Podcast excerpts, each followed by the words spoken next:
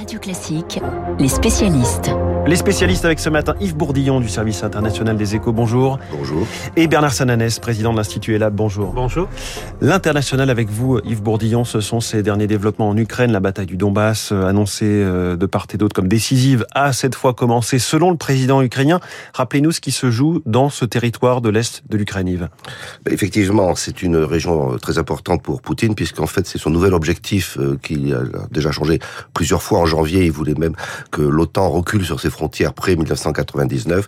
Maintenant, l'objectif politique assumé est très clair, c'est la reconquête de l'ensemble du Donbass, région qui est contrôlée à moitié à peu près par l'armée russe, ce qui lui permettrait d'annoncer une victoire euh, stratégique euh, euh, et de sauver un peu la face, puisque mm. dans, sur les autres fronts, il est en très grande difficulté. Pour autant, l'annonce du président Zelensky hier, comme quoi la bataille avait démarré de, de grande ampleur, est un peu survendue, puisque premièrement, l'offensive russe n'est pas si massive, elle est dirigée vers deux villages à proximité de Kramatorsk, là, enfin deux petites villes à proximité de Kramatorsk, là, le chef-lieu du Donbass contrôlé par les Ukrainiens.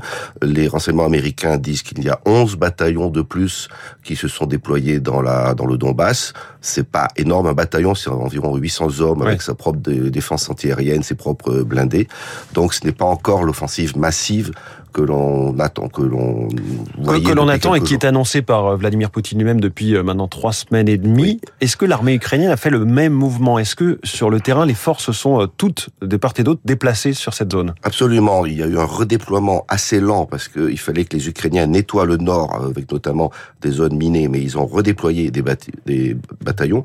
Et c'est ça qui est intéressant, c'est qu'en fait, dans le Donbass, l'armée russe essaye d'encercler les défenseurs ukrainiens. Mais il y a aussi un mouvement d'encerclement encerclement des encercleurs, en quelque sorte, lancé hier par les Ukrainiens, ce qui fait d'ailleurs que quand Zelensky dit euh, l'armée euh, russe a lancé l'offensive, on pourrait presque dire les Ukrainiens aussi, ils ont depuis euh, dimanche lancé un mouvement en, au nord et au sud qui essaie de prendre en tenaille des bataillons russes déployés vers la ville de d'Izium, et donc on, on, assiste à tout un tas de C'est peut-être même une réponse à un premier mouvement de l'armée ukrainienne à observer en tout voilà, donc il y a tout un tas d'offensives et de contre-offensives un peu confuses d'ailleurs, mais dont on va voir le résultat dans les jours qui viennent. C'est-à-dire que là, effectivement, on peut dire, on est à un moment crucial de la guerre. Est-ce que les dernières livraisons d'armes par les États-Unis sont arrivées à temps pour que l'armée ukrainienne puisse s'en servir? Alors certaines armes lourdes sont déjà arrivées pas massivement. Euh, Washington a annoncé hier que la première livraison importante d'un paquet de 800 millions de dollars sera aujourd'hui à la frontière euh, ouest de l'Ukraine, mais pour l'instant, ce n'est pas euh, l'essentiel des armes lourdes promises par les Britanniques et les Américains. Donc les Ukrainiens se battent avec leurs armes déjà richement dotées en missiles anti-chars et anti-hélicoptères. Alors en face, il y a donc l'armée russe. Est-ce qu'on peut assister à un changement d'approche militaire?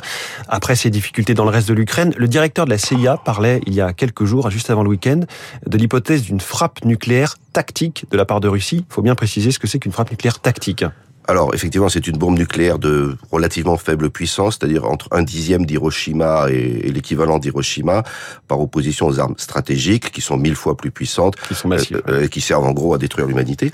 Euh, donc là, c'est la CIA l'évoquer. On n'en est pas encore là.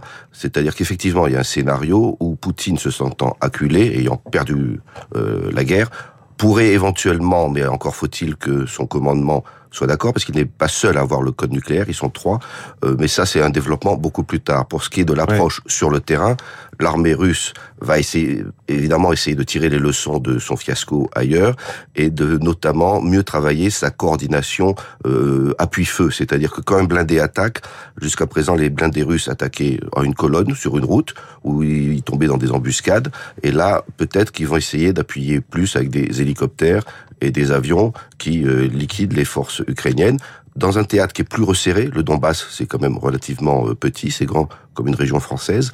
Euh, c'est pas sûr que ça marche puisque premièrement cette coordination ça ne s'improvise pas, c'est des années d'entraînement. Hmm. Et puis euh, en face il y a quand même des soldats qui se sont montrés très agiles et euh, qui détruisent assez facilement les, les chars euh, russes. Bernard Sananès, président d'Elab, on a parlé d'un effet drapeau pour le premier tour de la présidentielle française. Est-ce que cette nouvelle phase qui semble déclencher depuis hier soir peut jouer d'une façon ou d'une autre dans les voilà les dynamiques d'entre deux tours? En tout cas, elle sera sans doute extrêmement présente dans le débat. Et il est sûr que les journalistes auront euh, à cœur d'interroger les deux candidats sur qu'est-ce qu'il faut faire euh, aujourd'hui. Alors on voit bien dans les, dans les enquêtes, les préoccupations liées à l'Ukraine se font plutôt sur euh, les sujets, j'allais dire, nationaux, domestiques, hein, l'impact pour, pour le pouvoir d'achat, mais sur le match de la crédibilité, évidemment, qui est un enjeu important du débat. Bien sûr, ça aura, cela, aura, cela aura potentiellement un impact. Alors si on revient un petit peu aux chiffres purs et durs de cet entre-deux tours, où en, où en sommes-nous du rapport de force entre Emmanuel Macron et D'abord un chiffre sur le, sur le débat quand même qui est important. La semaine dernière, on avait à peu près 3 Français sur 10, 28%, qui disaient que le débat pouvait avoir un impact sur leur vote. Voilà, c'était le premier chiffre que je voulais rappeler. Donc ce débat... On, s'interroge tous les 5 ans pour savoir si ça peut avoir un impact. Effectivement, mais je crois que cette année, il peut avoir véritablement un impact par la configuration politique dont on va parler si, si vous voulez bien. Premier point. Deuxième point, on a un écart qui est nettement inférieur à ce qu'il était en 2017 à la même époque. Il est inférieur à peu près de 10 points.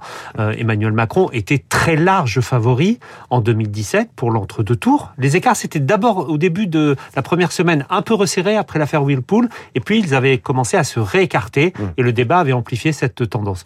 Aujourd'hui, on a un, le même, on a un phénomène différent.